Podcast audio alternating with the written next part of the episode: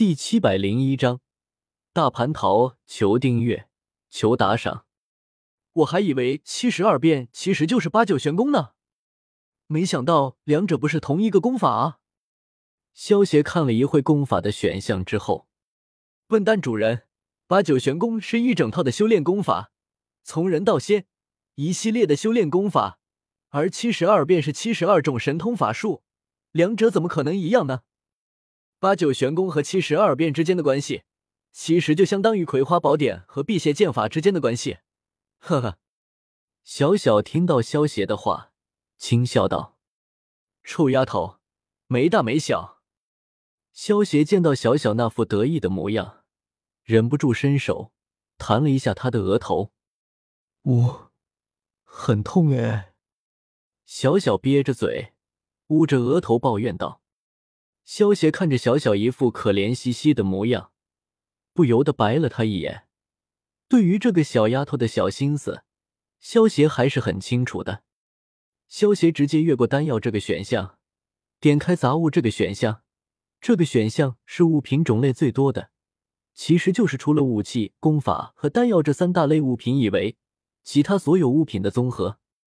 萧协只是粗略的打量一下。发现其中包含了各种强大的阵法、神兽、符咒等等各种各样强大的物品，应有尽有。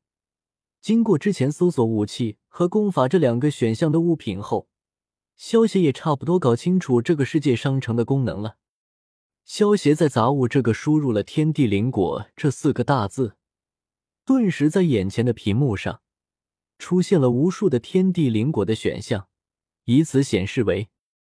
黄钟离果实一元会一开花，一元会一结果，一元会一成熟，一元会才可食用。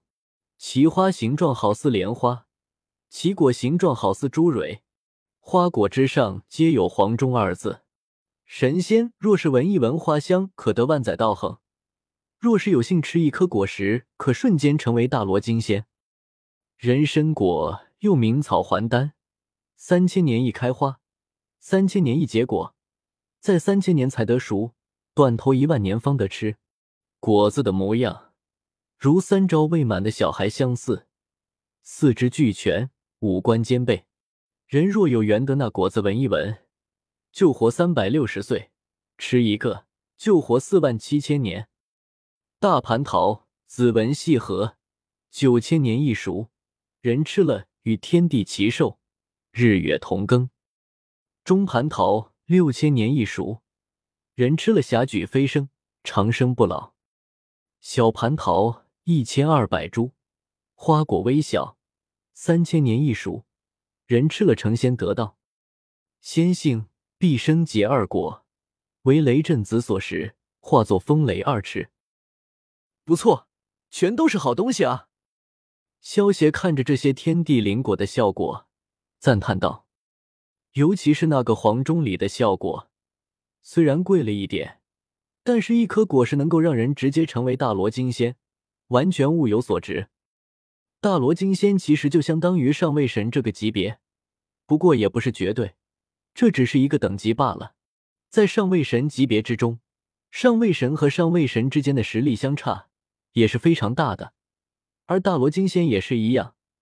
如果一个大罗金仙有先天灵宝，那么就能直接秒杀一般的大罗金仙。不同的世界有不同的规则，在盘龙的世界之中，修炼是依靠领悟法则和规则来凝聚神格。对于法则和规则的领悟越深，那么实力越强；而在修仙者的世界中，是依靠修炼法力来提升修为的。不过，就算是在修仙者的世界，到了最后也是要领悟三千大道。其实也就是天地之间的法则和规则，所以其实不管是修仙，还是凝聚神格，大道三千，最终还是殊途同归。萧协原本准备花费一百亿神格点购买一颗黄钟离果实的，只是萧协查看了一下，才发现自己手中的上位神格已经只剩下几百颗了，就算全部回收掉，也凑不齐一百亿神格点。所以暂时只能够放下了购买黄钟离果实的心思。萧协看了一下自己手中剩下来的神格点，还有二十多个亿，再看了一旁盯着屏幕上的天地灵果，眼睛都不眨一下，口水都快流了一地的小小。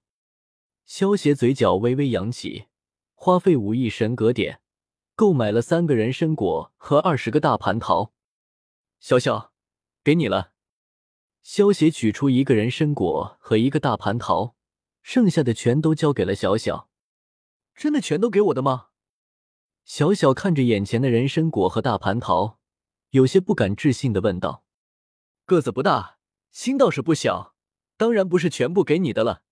你可以吃一个人参果和大蟠桃，剩下的一个人参果给龙葵，其他的大蟠桃就给白素贞他们尝尝鲜吧。”萧协见到萧协那副贪心的模样，忍不住笑道：“好吧。”小小听到萧协的话，想了想，还是点了点头，答应了下来。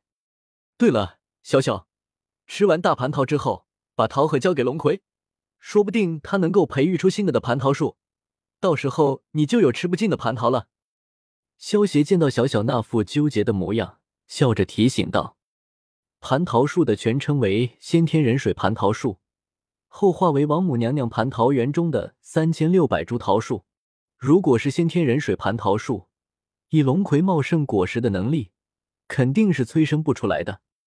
不过这个大蟠桃可是蟠桃园里的桃树结出来的，利用大蟠桃的桃核，以龙葵现在的能力，说不定真的能够将这种蟠桃园里的桃树给催生出来。小小听到萧邪的话，顿时眼前一亮。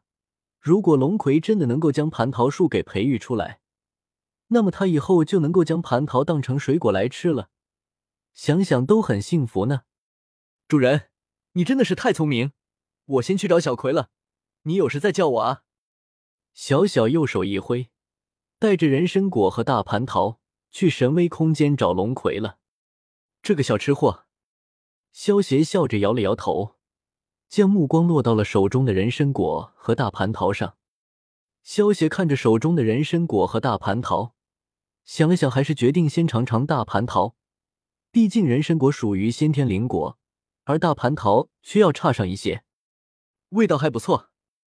萧邪咬了一口大蟠桃，既多汁又甜，而且一股淡淡的清香在口中久久不散，回味无穷。